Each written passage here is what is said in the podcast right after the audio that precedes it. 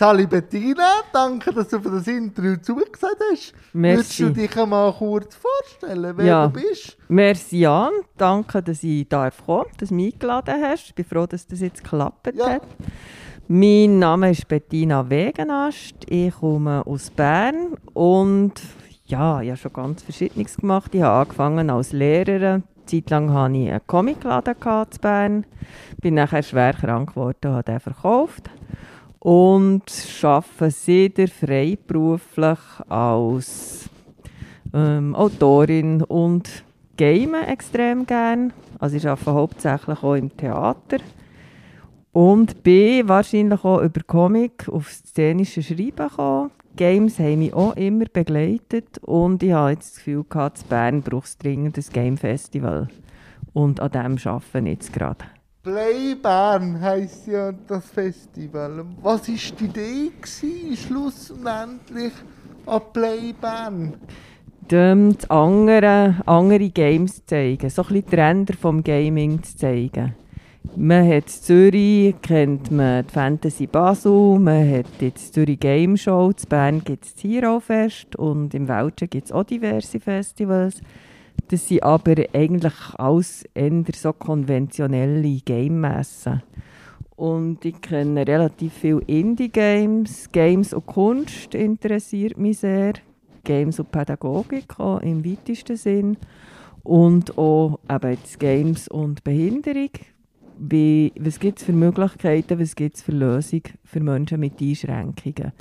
Und daran interessiert mich auch der kreative Aspe- Aspekt. Was gibt es für Möglichkeiten, wo entwickelt sich weiter? Ja, ich habe zur Vorbereitung einfach mal Gaming und Barrierefreiheit oder Behinderung eingegeben.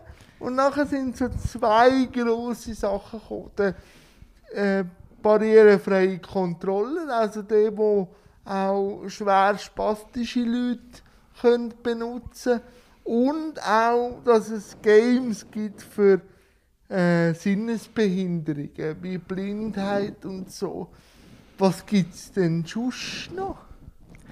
Also eben, es gibt auf der einen Seite Controller, auch wieder Quadstick, wo wir letztes Jahr eine super Präsentation haben gesehen vom Lulsim Placolli, wo uns gezeigt hat, wie er mit dem Mauch einen Controller bedienen kann, wie er ein Adventure kann spielen kann. Das war grossartig. Oder der Daniele Curciolo hat gezeigt, wie er gamet als Sehbehinderte und hat auch dort können erzählen, was er sich wünscht. Und jetzt ist ja das, ähm, Last of Us 2 rausgekommen. Ein Game, wo man extrem viele Sachen kann einstellen kann, wo jetzt in der Szene auf grosse Begeisterung gestoßen ist. Und ich denke, ja, warum passiert das nicht viel mehr? Weil jetzt, weil jetzt gerade so Einstellungen, Schriftvergrößerung, eben, dass man Orte sieht und hört, das kommt ja schließlich auch allen zu gut. Ja, ich wünschte ja auch mir manchmal, dass die Untertitel oder so ein bisschen grösser wären oder so. Ähm, aber warum äh, ist jetzt Dog den Weg gegangen und äh, gibt es denn schon ähm, andere Entwickler, die das äh, so auch sich auf die Fahne geschrieben haben oder ist Naughty Dog momentan noch allein? Im Moment ist das einzige Spiel in dieser Art, das ich kenne. Ich nehme an, andere werden dort nachziehen. Das, ähm, für mich war vor zwei Jahren an der Gamescom. Dort war das Thema barrierefreies Gamen ganz gross. Gewesen. Und dort hat Microsoft den Adaptive Controller vorgestellt. Das ist äh, so eine, äh, es sieht ein aus wie ein Frühstücksbrettchen mit Ja. grossen Knöpfen, wo ganz viele USB-Anschlüsse hat, wo man nachher Pedal dran hängen kann oder auch etwas zum Blasen oder etwas, was man mit der Hand einfacher kann bedienen kann als irgendeinen so komplizierten PS-Controller. Das hat mich dann ziemlich triggert. Ich gefunden, das ist ja super. Und eben, ich haben jetzt auch zwei Ausschreibungen zum Thema Barrierefreiheit und Gaming. Willst du da noch kurz erzählen? Eben, das eine heisst Lieblingsgame und das andere ist das Turnier. Ja, wir möchten, äh, wir haben letztes Jahr zwei Präsentationen gehabt von Leuten, die gezeigt haben, was sie für Lösungen gefunden haben. Und das möchte ich gerne eigentlich noch mehr sehen und durch das nachher Games auch anderen zugänglich machen, dass man einen besseren Austausch hat, dass man Tipps hat. Die Ausschreibung ist so, dass wir Leute suchen, die Lust haben am Play Bern Festival am Samstag, das ist der 23.10., ihre Lieblingsgame vorzustellen und auch zeigen, was sie für Lösungen gefunden haben. Also dort sprechen wir vor allem Menschen mit Einschränkungen, mit Behinderungen jenster Art an, kommen können zeigen, was, was haben sie für Lösungen gefunden, wie gamen sie, warum haben sie jetzt gerade das Spiel speziell gerne das ist die eine Ausschreibung, die wir gerne möchten, so, äh, auf, auf, auf der Bühne nachher zeigen, was es gibt und dort eine Möglichkeit für Austausch zu schaffen. Und nachher möchten wir auch noch ein Turnier machen am Play Bern Festival. Und dort haben wir uns so überlegt, gibt es eine Möglichkeit, gibt es ein E-Sports-Team für Menschen mit Behinderung? Ich habe Paralympics gefragt, ob sie so etwas wissen und die haben von gar nichts gewusst. Aber das gibt es ja vielleicht auch. Oder man könnte eins gründen, oder? Genau, ja. Das wäre vielleicht auch eine Gelegenheit. Dort für Leute, die gerne gamen. Ja, E-Sport, das würde wieder mich eher auch ein bisschen bereichern, weil eben, als ich nicht so sportlich bin durch meine Spastik, habe dann oft meine Sport äh, so ausgelebt, dass ich mit Eishockey, ich bin grosser Eishockey-Fan, halt dann auf der Konsole meine Goal geschossen habe oder halt auch Fußball ein bisschen so. Meine Jugendzeit war äh, grossmehrheitlich über die Sportgames. Gewesen. Aber jetzt da wegen Barrierefreiheit, Sportgames sind schon halt durch den Controller sehr beschränkt. Halt. Ich wüsste jetzt auch nicht, wie der Adapted Controller darauf würde reagieren, müssen wir mal schauen. Aber ähm, für mich geht natürlich ein, so ein normaler PS-Controller, aber ähm, manchmal rutscht mir aus den Fingern, wenn ich so erzürnt bin, aber das ist, glaube ich, behinderungsunabhängig. Das ja, passiert, das, das passiert glaube jedem guten Gamer, wenn er erzürnt ist. Darum hat es an jedem Controller oder vielfach so eine Schlaufe dran, wo Ja. man sich, was Gang heisst, man soll sich die ums Handgelenk tun. Als Kind und äh, frühpubertär habe ich viel Point-and-Click-Spiele gemacht von Trivola, wo eine Firma war, grosser TKKG-Fan. Und finde es eigentlich schade, sie die Marke ähm, geschlossen. Ich habe ich ha meine Mutter immer verrückt gemacht, weil sie hat mir dann so ein Game jedes Jahr organisiert und gekauft. So 60 Franken. Und dann denke ich, ja, jetzt ist die Jahr einen Monat beschäftigt. Meistens habe ich es am gleichen Tag, aber Sonntagnachmittag durchgespielt und sie hat sich dann so gefragt, ja, jetzt muss ich wieder ein Jahr warten, bis das Neue rauskommt. hast du nicht noch andere in der Verwandtschaft gehabt, die du anfielen für, Games? Nein, nein, nein, nein, das hat meistens hat das der Getty organisiert zu Weihnachten und an Geburtstag Mutter. Und da bin ich immer so mit zwei gegeben, so in der Kindheit. Durch oder auch Pink Panther, äh, Point and Click. Ähm, ich weiß gar nicht, Point and Clicks, gibt es die noch in dieser Form wie so Anfangs 90er, Ende, Anfangs 2000er? Ja, das gibt Also jetzt vor allem auf Steam ist das immer wieder ein Thema. Und es gibt auch so Mischformen. Ich bin jetzt gerade eins am Game, das heisst ähm, Alligator, See You Later Alligator. Und das ist ein Steam-Spiel, wo man ähm, einen jungen Alligator trifft, der ein grosses Problem hat. Er hat das Gefühl, irgendwie er wird von seiner Familie wahrscheinlich umgebracht heute am Nachmittag. Und nachher hat man zuerst das Gefühl, es sei so eine mafiöse Struktur. Und nachher muss man aber in dieser Alligator-Welt muss man die Familienmitglieder suchen. Und jedes von diesen Familienmitgliedern hat dann wieder ein Problem, das man so durch Minispiel muss lösen muss. Es ist super lustig. Und das ist ein Po- ein Point-and-Click-Adventure. Also es gibt Gang wieder. Ah, gut, gut. Welches Game hat dich am meisten herausgefordert? Ob Ähm. es jetzt geschichtlich ist, ob es technisch ist. Wo hat Bettina manchmal ein sich- bisschen geschwitzt? wo sie sich richtig abgequält Ja. hat. ähm, ja, da müsst ihr jetzt gerade überlegen. Ich bin jetzt gerade am Medieval am zweiten Mal durchspielen, weil ich alle Kelchen holen will. Und bin dort wieder ein bisschen am Rumfluchen. Aber ich weiss, irgendwann wird es lösen. Und Overlord 3 bin ich auch gerade, hänge jetzt auch gerade an einer Stelle. Es gibt gäng wieder Spiele, wo ich manchmal einfach ein bisschen muss liegen muss. Liegen und Ja, man, manchmal, das habe ich auch schon gemerkt, also bei Story Games oder so, wenn du wirklich manchmal nicht weiterkommst, musst du die Ruhe lassen und mit neuen Ge ähm, den Geist ein bisschen sortieren und dann wieder dran. Und dann funktioniert es. Aber die Lernkurve beim Gamen ist natürlich schon sehr sichtbar. Und auch der schnelle, die schnelle Lernkurve. Also, man hat manchmal einen Endpost gehabt über einem Super Nintendo-Spiel und so, wo man denkt, das schaffe ich nie. Und dann macht man das und vor allem das Zweite oder allein und dann schafft man es und dann hat man so das Glücksgefühl. Also Ja. ich kann schon Gamen extrem schnell triggern, das Glücksgefühl. Ja, also Pi- Psychonaut oder Endboss bin ich sehr stolz gewesen. Glaube ich, glaube ich. Aber was hat dich denn interessiert bei den Comics, dass du auch mal einen Comicladen hast? Also, Comics haben mich gerne super gedacht. Also ich bin so, ich habe jetzt hier auf, dem Herren, auf der Herrenfahrt habe ich Comics gelesen. Ich finde es ganz, einfach eine super Erzählform. Rein vom Ästhetischen her, vom, von den Ideen her, weil so viel möglich ist. Geschichten, ich habe gerne Comics gelesen.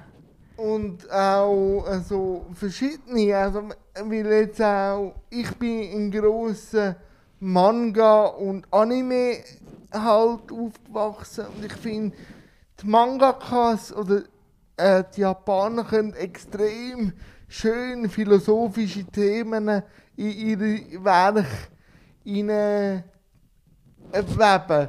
Ja. Und ich jetzt äh, bei Comics, aber eben, ich habe nur Mangas als Vergleich nicht so gesehen, aber Mangas können das und haben mich auch sehr g- geschult. So gewisse Ma äh, Animes halt oder Mangas.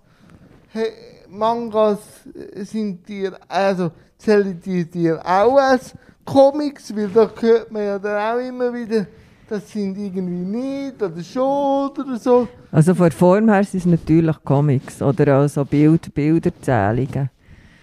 Das ist nachher Mangas ist halt einfach japanischer Style. Übrigens habe ich gerade so ein Manga gelesen jetzt auf dem Ah. Herrenfall. Aber ich, also es, es, es ist nur eine Form. Und nachher, was man drin tut, das ist halt je nachdem auch länderspezifisch oder äh, Form. Kommt dann auf die Form drauf ab, aber Und natürlich, ich bin ein grosser, äh, also jetzt immer noch auch Asterix und Obelix, die sind die mich, sind grossartig. das ist für mich Weltliteratur. Oder? Ja, ja, ja. Und ich glaub, glaube auch, wenn man jetzt so die Neuen anschaut, sie haben es wieder gut angebracht mit dem Duo.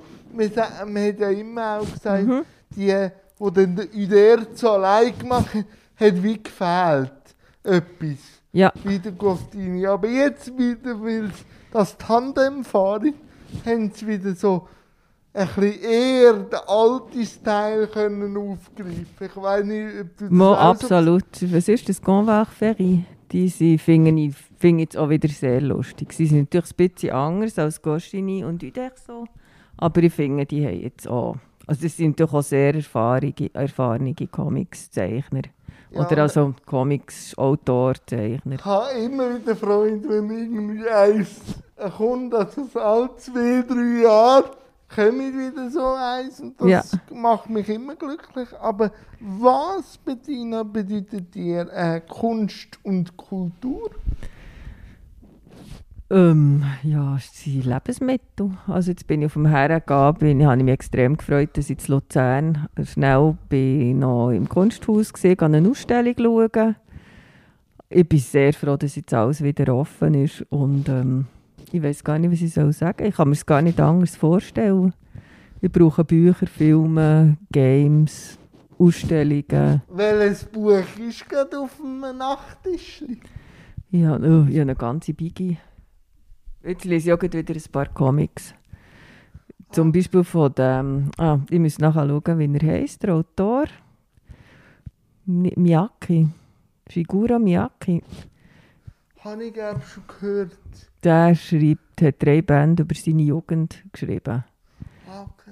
Und ist in Japan offenbar auch so eine Institution, die habe ich letzthin entdeckt. Und nachher ähm, das Buch über Kobani, oder Kobane, da das, ähm, der Kur die kurdische Stadt, wo ein italienischer äh, Comiczeichner besucht hat, der ein Comic darüber geschrieben hat. Und, und so selber Kunst. Aber ich habe also gehört, du hast eine Werkstatt. Was passiert dort so? Ähm, was, Ist- kommt besuchen? Es hat einfach viel Zeug, das rumsteht. Ich bin tu nicht basteln, ich schreibe. Ich, Ah. schreibe, ich mache Theaterstücke. Also ich schreibe Theaterstücke und mache Produktion. Das heisst, also wenn es irgendwo in der Schweiz oder in Bern stattfindet. Aber ähm, die Regie oder Spielen tue ich nicht selber. Ich bin, Autorin dort. Und habe gerne auch so ein bisschen skurrile Umgebungen. Das wahrscheinlich, dort bin ich vom Comic her Also, so Tim Burton oder wie skurril muss ich mir? Ich habe ein Stück geschrieben über ähm, ein Schaf, das gerne möchte ein Wolf sein möchte. Wo nachher ist der Job, der Job vom bösen Wolf ist ausgeschrieben. Und Ah, okay. dann bewirbt sich nachher das Schaf drauf. ah, Und es Ja. ist nicht so einfach, aber ähm, das Schaf wächst in die Rolle rein. also, es kommt wölfische Zeug über. Ja, Das ist genau. Und es kann nachher auch... Sehr schön. Sehr schön. nachher. Ähm, was macht eine gute Geschichte aus? Und wie kommst du zu deinen Geschichten? Kommen die dir im Schlaf? Oder wenn du am Laufen bist? Oder wenn du etwas am Lösen bist? Laufen ist gern gut, klar. Und es sind viele so Bilder, die ich noch immer sehe. Oder ja, Situationen, die ich auch irgendwo sehe. Oder eine Emotion, die mich interessiert. Wo ich schaue, was... Wo, wo, so entwickelt sich nachher auch eine Geschichte. Es braucht auch eine Zeit lang. Manchmal habe ich einfach ein Bild im Kopf und weiß gar nicht so recht, wo das hergehört. Aber nachher entwickelt sich dann früher oder später etwas, so ein Material sammeln. Und dann schaust du jetzt dann gerade an, dass es fürs Theater ist? Oder lässt dem auch mal ein bisschen Freiraum und nachher dann das Theaterkostüm? Die Geschichte. Ähm, Meistens ist es schon szenisch. Ich glaube, von Okay. dort her bin ich schon vom Comic her und von den Filmen irgendwie geprägt, dass das für mich wirklich gäng szenisch abläuft. Ich bin nicht jemand, der her sitzt und irgendeinen Roman schreibt. Ich habe ein paar Kinderbücher geschrieben, aber die sind ja alle illustriert.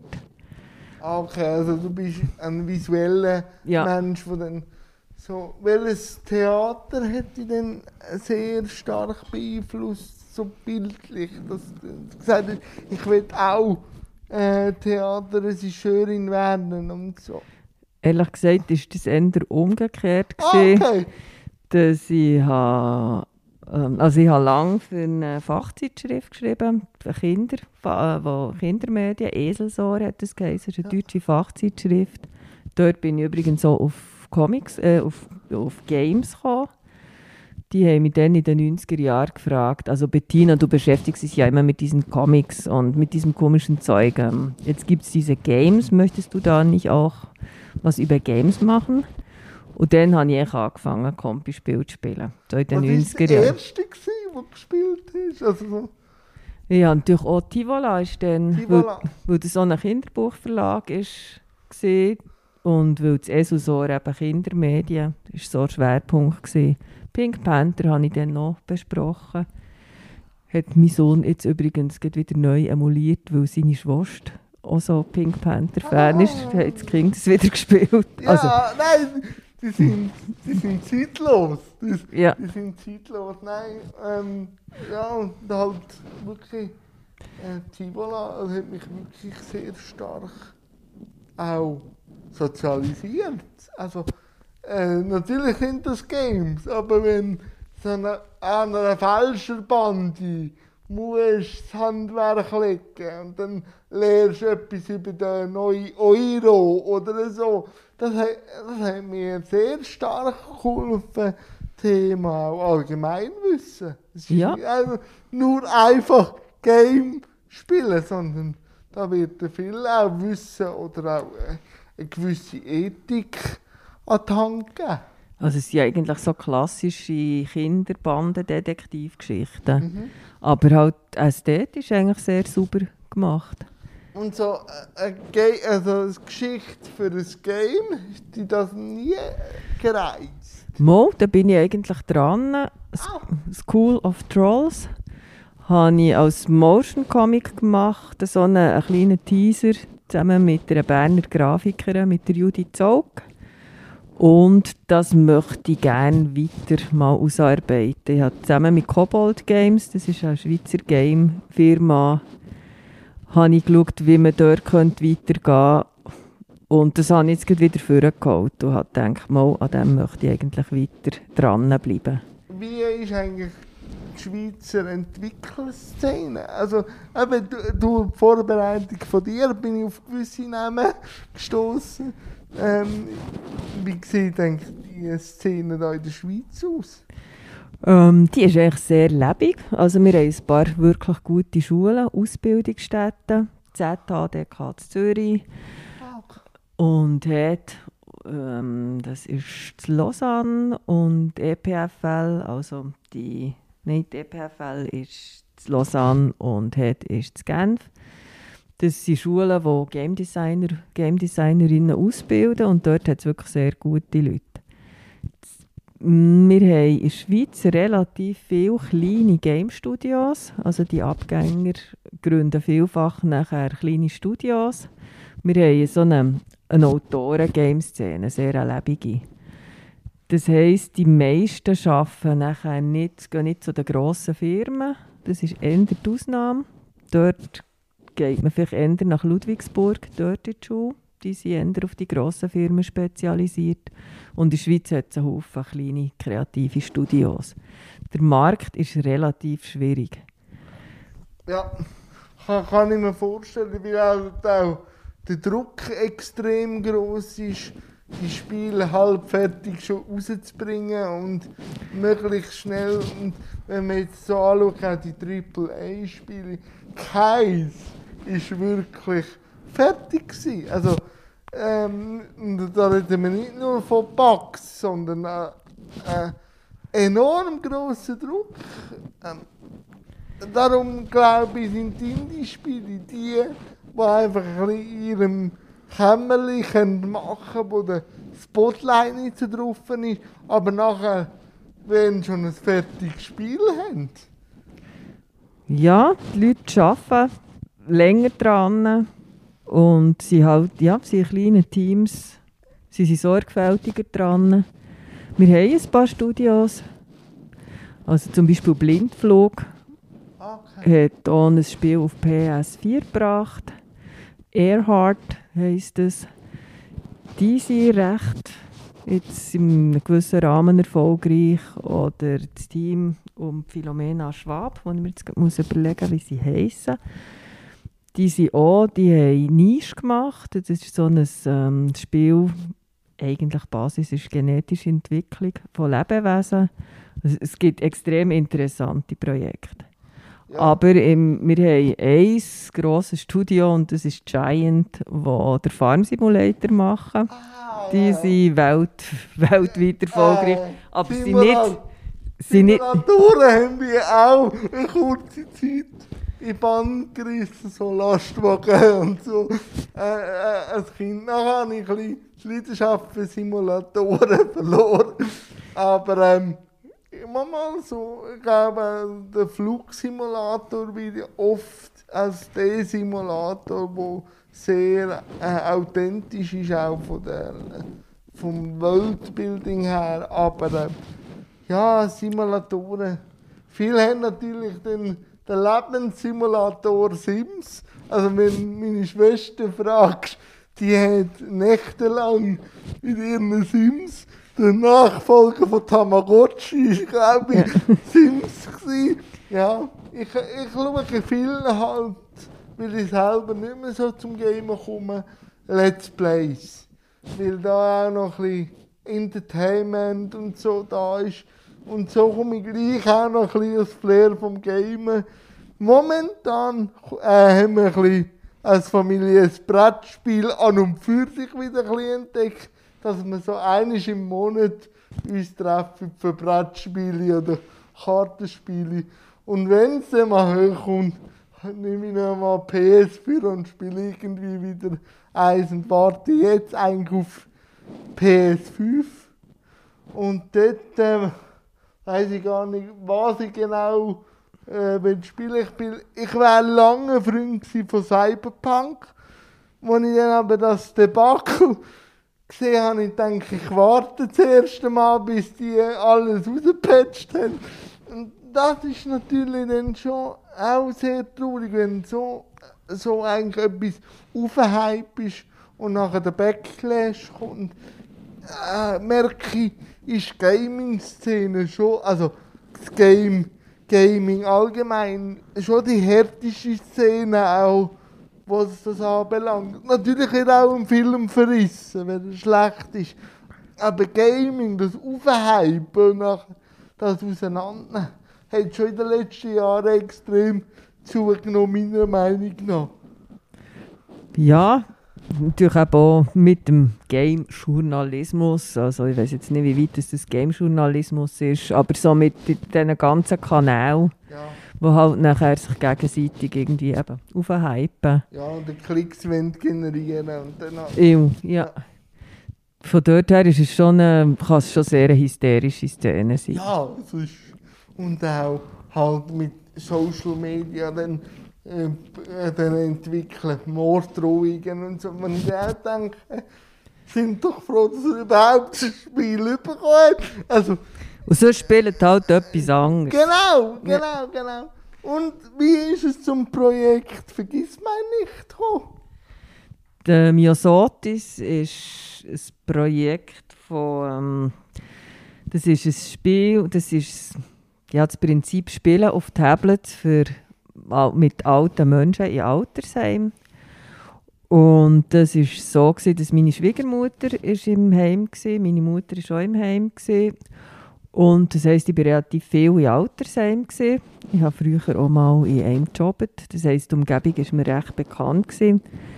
Und etwas, was vielleicht viele Leute abschreckt, für, äh, wenn man Angehörige in Altersheim geht, geht besuchen, es gibt fast keine Angebote.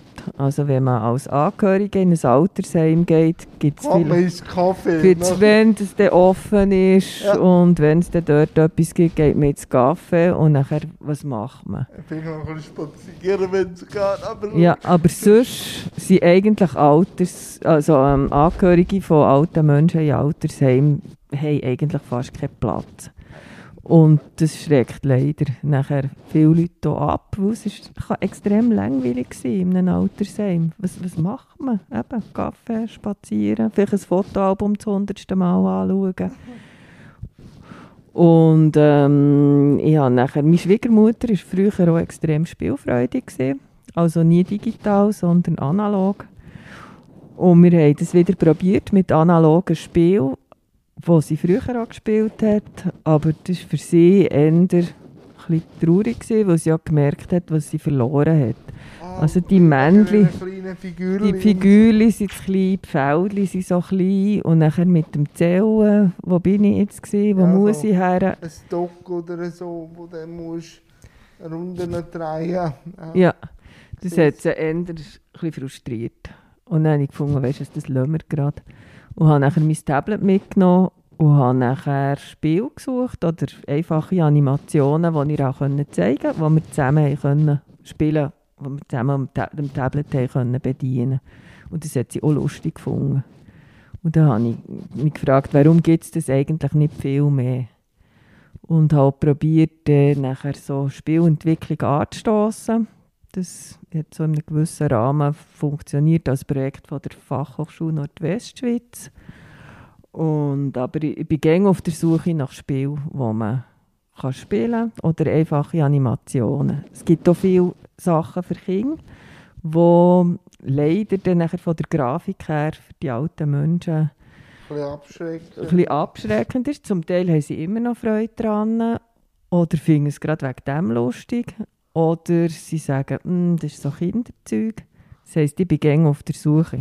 Jetzt habe ich so eine kleine Auswahl an Spielen, wo ich auch heimgehe mit, mit sechs, sieben Tablets und Spielnachmittage initiieren.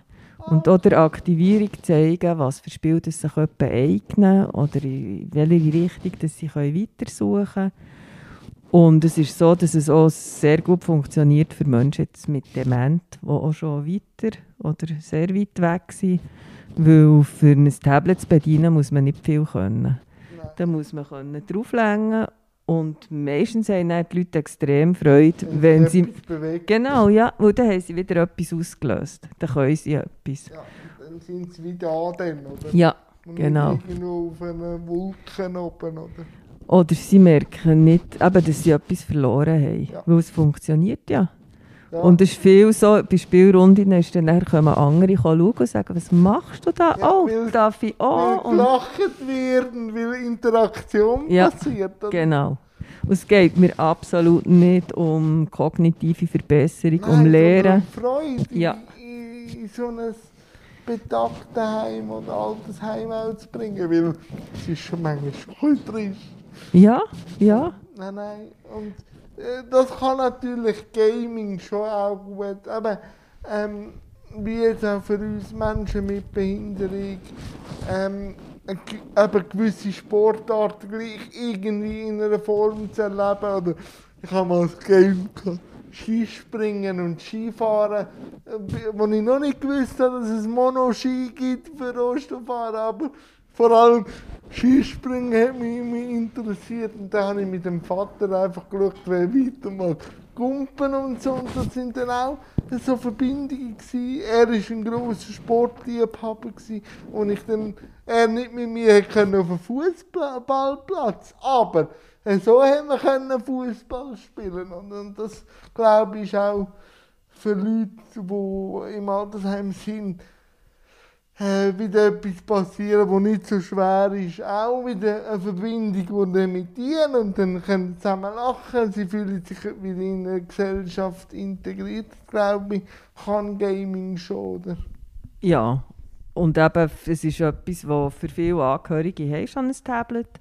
Und Kinder haben je nachdem noch wieder Spass daran. Mit der Großmutter oder mit der Urgroßmutter oder dem Großvater. Auch Sachen auf dem Tablet zu zeigen, was sie schon können. Das ist, ich hatte auch Spielnachmittage mit einer Kita und in einem Oh, Altersheim. das glaube ich, das und das hat super Das ist funktioniert. Das super. ist, ja. das kann ich mir lebhaft vorstellen. Bettina, wenn jetzt du dürftest wünschen, was für ein Game würdest du dir erwünschen? Was hat es noch nicht gegeben? Was würdest äh, welche Form von Game, welche Geschichte, was, wenn jetzt du dürftest wünschen, ein Entwickler zu dir kommt und sagt, so, Bettina, was willst du gamen? Äh, ich wünsche mir, gäng- ich freue mich gerne über Games, die ein witzig waren, die lustig waren. Ein bisschen schräger Humor. Ja, genau, gerne schräger Humor und etwas, wo ich, ich spiele gerne, ich hänge gerne auf dem Kanapee und spiele mit dem Controller. Aber jetzt etwas, das ich auch noch anders kann bedienen kann. Also ich habe jetzt auch Freude am Ringfit Adventure, wo ich, kann, wo ich Controller am Bein habe oder am Arm, also mit dem Ring habe. Ich habe sehr Freude am Balance Board. Also ich wünsche mir eigentlich Games, wo ich, wo ich noch ja, auf eine andere Art aktiv bin, als jetzt nur mit dem Controller. Es soll gerne etwas Witziges, gerne etwas richtig Adventure. Und eben eins, wo man gerne kann skalieren nach Schwierigkeitsgrad, wo man gerne noch anpassen kann. Also es darf auch schwierig sein. Ja, nicht allzu sehr. Also es ist dann nachher beim Spielen ist dann auch gerne gut, wenn man kann sagen kann, äh, weißt du, es gibt noch so viele andere Spiele. Ja, dann kann man.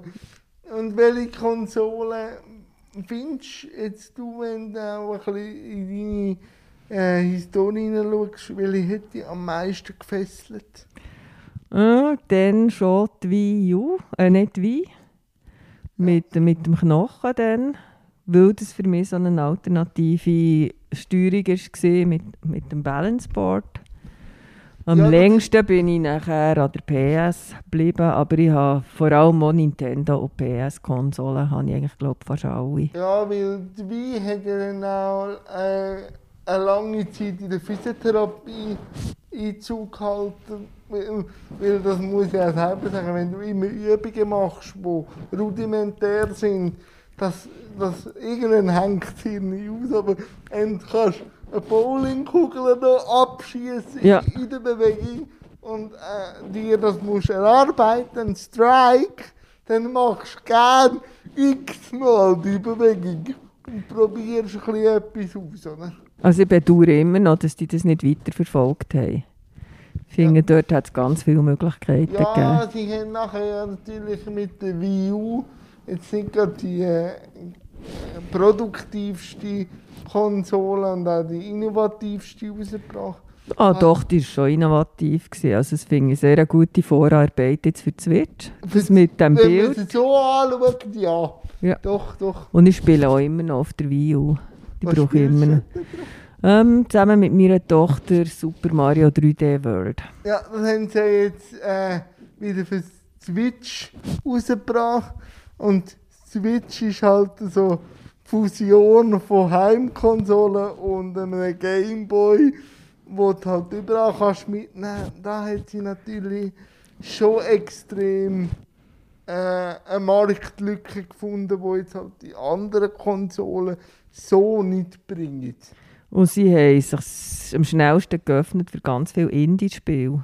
Ja, ja, und das mache ich jetzt ja immer wieder auf, äh, so für Nintendo Direct, wo dann auch manchmal so wirklich nur Indies kommen, oder? Ja, Nein, das Nintendo, so, ich habe auch jedes Zelda äh, miterlebt bis jetzt. Sogar die, wo ich noch nicht auf der Welt war. Vor allem so das 2 ist ja da sehr speziell. Ähm, manchmal auch die Kreativität von diesen Figuren sind ja extrem grosse Franchises können äh, etablieren, die immer noch funktionieren in ihrem Kosmos, oder Nintendo? ja, ja absolut. Ja. Also bei den Zeldas, ähm, ich hocke glaube bei allen Zeldas, die ich angefangen habe, irgendwo grennend in einem Labyrinth, irgendeinem Dungeon. ich war relativ schlecht Orientierungssinn. Aber nicht äh, im, Wa- im Wasserdungeon von Ocarina of Time mit dem Wasserstand.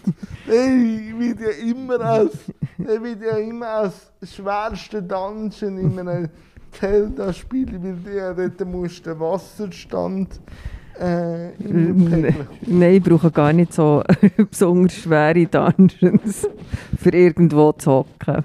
Mal Bettina, ich war eigentlich fertig mit meinem Setting, aber ich erlebe auch immer am Gast und bin auch gespannt, wenn er noch eine Frage 2 an mich hat. Kann er die gerne stellen? Feuer frei. Ähm, in welcher Beziehung, in welche Richtung? Gamen? Holt man mich am meisten ab? Film? Du hast vorher erzählt, du seist Film. Du seist Filmfan. Was, was schaust denn du, oder wie bist du zum Film gekommen? Du hast ja auch Reviews gemacht über Film, oder Äh, machst du das immer noch? Wie bin ich zum Film gekommen? Durch den Heath Ledger, durch den Schauspieler. Ich habe die was? Wandelsfähigkeit von dem Schauspieler, der leider jetzt schon verstorben ist. Was hat denn der vorher gemacht? Ich kenne nur den Namen von Joker. Äh, The Brokeback Mountain Ah, oder äh, Casanova oder zehn Dinge, die ich an dir hasse. Und er hat jedes Genre irgendwie einmal gespielt und auch die Wandlungsfähigkeit hat mich so in den Film hineingebracht. Und nachher natürlich äh, Jack Nicholson als Persönlichkeit und auch, dort kommt halt auch mein Lieblingsfilm her. Einer flog übers Kuckucksnest. Äh, sage ich immer, ist ein bisschen autobiografisch, weil äh, eine Institution Sie haben mir keine Elektroschocks gegeben wie im Film, aber das Wording, wie mit mir geredet worden ist, ja, und wir wissen schon, was für dich gut ist, hat mich schon auch sehr stark geprägt. Und jetzt, wenn ich so schaue, äh, der asiatische Film, ob jetzt Südkorea oder der Akira Kurosawa, haben mich sehr stark geprägt. Ob es jetzt die sieben Samurai sind oder Rashomon, ähm, dem, dem seine Arbeit oder jetzt auch der Parasite vom Südkoreaner finde ich. Also, Ja. wenn eine Story funktioniert, also Storytelling ist mir extrem wichtig ähm, und es muss in sich auch stimmen, dann kann es nur so abgedreht sein, aber in sich muss es stimmen und dann bin ich eigentlich schon sehr begeistert. Aber Parasite, ähm, muss ich jetzt sagen, hat mich sehr stark beeindruckt. Die Vielschichtigkeit in einem Haus, Ja. wo dann halt auch gesellschaftskritisch wird, in einem Haus, Aha, ist auch ja. sehr spannend. Oder wenn, ähm, und dann fragst du, wer ist denn da überhaupt der Parasit? Mhm. Ja. Das ist. Das kann für mich Medium Film sehr gut. Ja, natürlich gibt es immer auch wieder Games, die probieren, Filminhalt oder auch Ja. filmisch inszenieren. Heavy Rain hat mich einfach äh, nicht gamerisch abgeholt, aber Film, also Film und Geschichte hat mich sehr stark abgeholt. Und auch, ich habe halt gerne Games mit verschiedenen Enden, wo die nicht, wo die, nicht, wo die äh, am Schluss fragst, ist jetzt das die richtige Entscheidung gewesen, wo die dann halt auch wieder fordert, andere Entscheidungen zu treffen. Wo das Spiel nachher nochmal kannst durchspielen kannst. Ja. ja. Das sind Games, die mich extrem reizen. Und ich auch, ich finde es dann immer wieder schade, wenn ich dann ein Ende durchgespielt habe, mir dann etwas anderes vorstelle und dann gleich nur Minimaländerungen stattfinden. Ich wünschte mir dann wirklich verschiedene Endungsstränge, aber ich weiß nicht, ob das dann technisch so möglich ist, dass ein ganzes Game plötzlich ganz anders endet. Das wünschte ich mir dann manchmal, dass wirklich bei jeder Entscheidung etwas anderes rauskommt. Oder wenn jetzt mich jemand würde fragen würde ich äh, so etwas insistieren, so wirklich entscheidungsfreudiges Game, wo du nicht weißt, wie es endet. Aha, also so Life is Strange, aber... äh, in die aber Richtung. ja, aha. Ja. Wo du wirklich musst dich fragen, mache ich jetzt den Schritt in die Richtung oder mache ich die in die? Und dann halt auch die inneren Konflikte. Und das denke ich, kann ein Game an und für sich auch gut in einem guten, geschlossenen Setting Themen aufwerfen. Oder Life is Strange hat ja viele auch Themen behandelt und so. Ja, Ja, finde ich nicht schon sehr viel weiter. Also David Cage, Ja. diese He- Heavy Rain finde ich halt immer noch sehr im Klischee. Ich habe die auch alle gespielt. Aber dort ist, habe ich das Gefühl, gehabt, ja, okay, man probiert irgendwelche Blockbuster-Filme.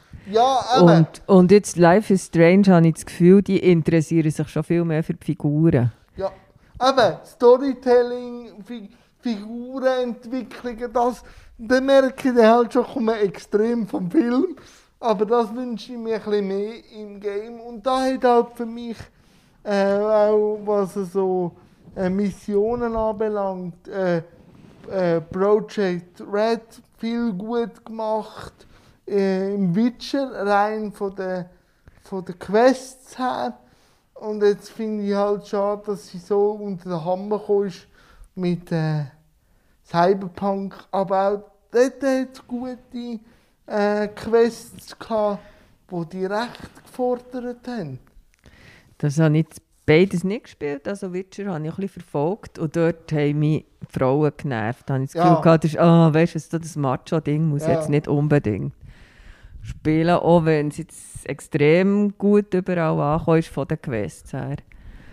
Ja, wenn wir vielleicht noch das Thema aufnehmen, wie sieht es denn mit weiblichen Entwicklern aus? Weil Gaming, also es gibt viele Frauen, die Gaming, aber bei der Entwicklerszene.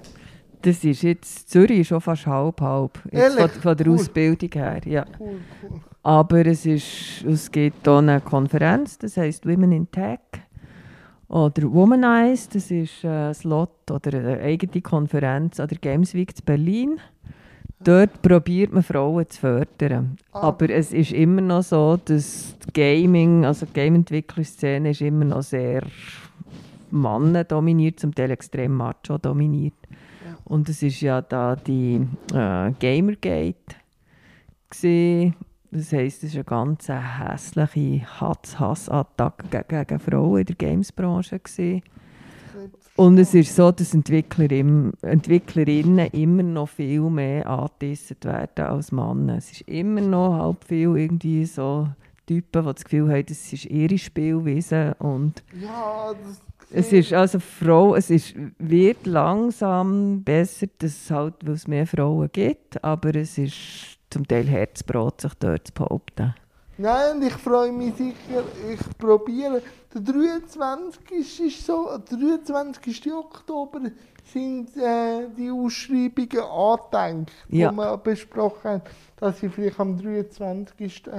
Oktober mal mit dem Kollegen Play Bern mal komme, anschauen. Das wäre noch... Und eben, ich tue alles verlinken, natürlich.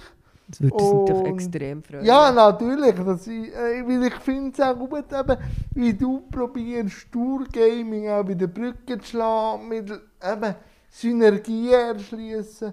Das kann man natürlich mit Popkultur sehr gut. Aha. Und ähm, mal, ich danke dir recht herzlich. Und wenn du irgendwie noch Werbung machen für ein Projekt raus, also für Playband oder auch sonst, du hast noch die letzte Minute, wo du frei darfst Werbung machen. Also ich freue mich über Besucher, Besucherinnen für Play Bern und ich freue mich auch über Vorschläge, was man gerne an Play Bern würde sehen. Unses, der Titel ist Play Bern Festival für, für Game und Kultur. Dort hat viel Platz. Wir sind nicht eine Gamesmesse, sondern wir möchten wirklich eben für Kunst auftun, für, Pro, für schräge Projekte, für interessante Neuentwicklungen, für auch Projekte mit King, für Workshops sind wir sehr offen für das. Ja, freuen wir, freuen wir uns über alles, was irgendwie auch von außen her getragen wird.